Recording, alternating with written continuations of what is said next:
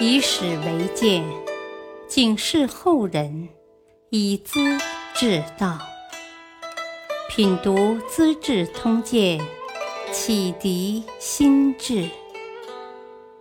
原著：司马光，播讲：汉乐。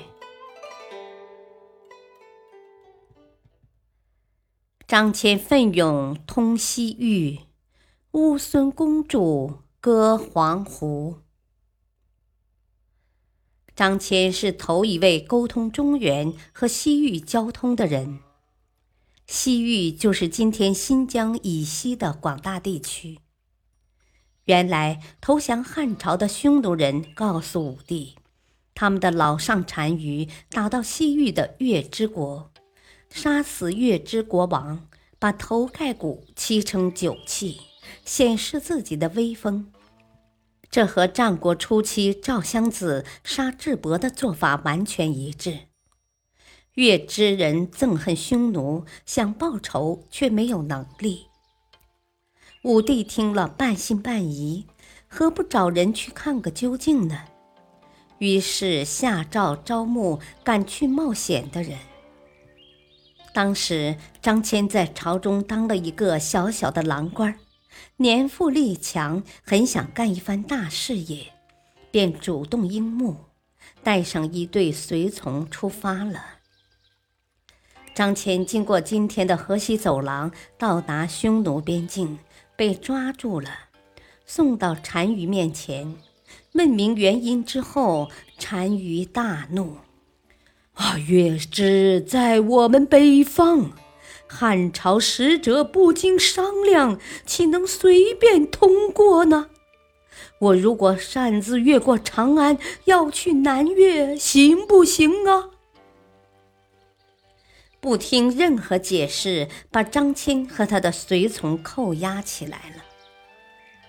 张骞在匈奴住了十几年，娶了妻子，生了孩子，依然每天拿着朝廷的结账。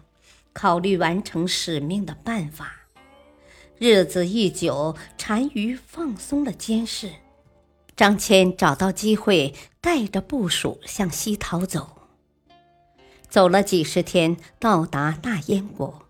这里的人已从商旅口中听到，中国的土地广阔富饶，物产非常丰富。国王早想沟通消息，只是没有机会。对张骞的到来非常欢迎，于是派翻译带领继续向西寻找早已逃亡的月之国。好不容易翻越葱岭，在今天的阿富汗和哈萨克一带找到月之国王。使者谈起他们的前辈遭受匈奴侮辱的情况，新的女王早已淡忘，不想再去复仇了。张骞住了一年多，没什么收获，才动身返回中原。半路上又被匈奴扣留。一年以后，时逢匈奴王室发生内讧，在汉人奴隶甘父的帮助下，张骞带着匈奴族的妻儿逃脱监视，回到长安。当初从京师出发有一百多人，经过十三年。回来时只剩两个，可见旅程是多么艰难困苦。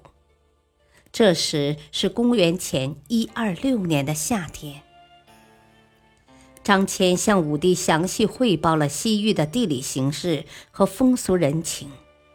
他以当时的大燕国为坐标，将周围万里版图内的几十个小国介绍得很清楚。大夏国有中国蜀郡四川的竹杖和细布，大燕人耕种田地和中原一样，还出产一种最健壮的汗血马。这么广阔的土地，把它变成大汉朝的附属国，该有多好！到那时还怕什么匈奴？武帝的雄心被激发了，他叫张骞沿着今天西南方的云。贵一带追踪卖竹杖和细布的交通小道，去沟通大夏国。张骞到了昆明、滇国和夜郎，因为山高水急，再也没有办法前进了。刚到夜郎国，国王很热情，请张骞喝酒，顺便问起：“我汉朝比我们怎样啊？大些吗？”张骞心里知道，夜郎的位置就在蜀郡南部，今贵州西部。地盘只及得上中原一个郡，不免暗中发笑。他向国王详细解释，指出夜郎国很小很小，因为山高林密，没有走出去，对外面的事情不了解，以为只有自己是老大。其实天下大得很呢，这就是夜郎自大的出处。国王听罢，非常惊奇，也更加敬佩张骞。张骞没有继续西进，折转身回长安去了。公元前一二一年，匈奴的浑邪王杀死修图王，归降汉朝，西域的道路没人阻碍，可以直接畅通了。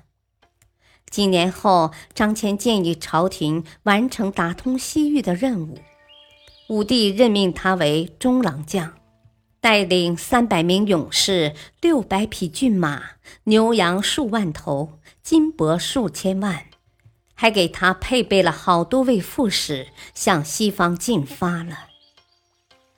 张骞到达乌孙国（今新疆伊宁市一带），国王称作昆莫。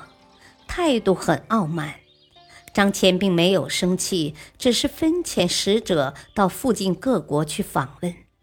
西边到了大夏、安息和元都，也就是古印度，再回到乌孙来。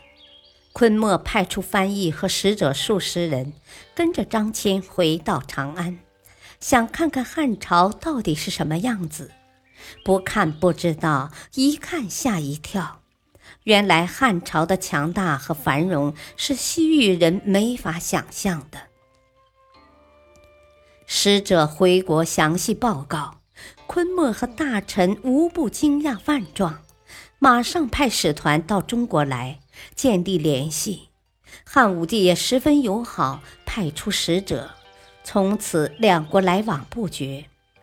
不久，匈奴人知道这个情况后，想出兵进攻乌孙。加以大燕和月支等国已经侍奉汉朝，乌孙王深感孤立，很是担心，于是要求和汉天子结成亲家，借以保障国家的安全。武帝和大臣们反复商讨，接受了乌孙国的提议，选出江都王刘建的女儿刘细君封为公主，嫁到乌孙国去。乌孙王的聘礼是一千匹良马，汉朝的陪嫁也十分丰厚。公主到了乌孙，成为昆莫的右夫人。匈奴看到形势不利，给乌孙王送来一位左夫人，借以抵消昆莫对汉朝的偏爱。公主住在专为她修建的房屋里，每年只和昆莫相会几次。见面时，摆酒接风，彬彬有礼，如同客人。可是语言不通，风俗不同，亲人远在天边，公主无限愁苦，只好自怨自叹，抚琴悲歌，留下了一首有名的《黄鹄歌》：“吾家嫁我兮天一方，愿托异国兮。”乌孙王，穷庐为室兮瞻为墙，以肉为食兮烙为浆。居长司土兮心内伤，安得黄鹄兮归故乡？汉武帝得知消息，十分同情，派人送去各种日用食物。每两年慰问一次，昆莫觉得自己年老，要把公主配给孙儿陈宗。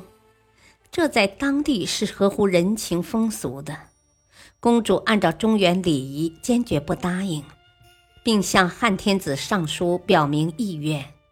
武帝回信说：“啊，你应该服从当地习俗，注重两国间的关系，共同抵制匈奴。”公主得到旨意，才勉强嫁给岑邹。不久，昆莫死了，岑邹接替王位，称为昆弥。和中原汉朝保持着良好关系。公主为了汉朝的国家利益，牺牲了青春和幸福，后人十分同情，也十分称赞。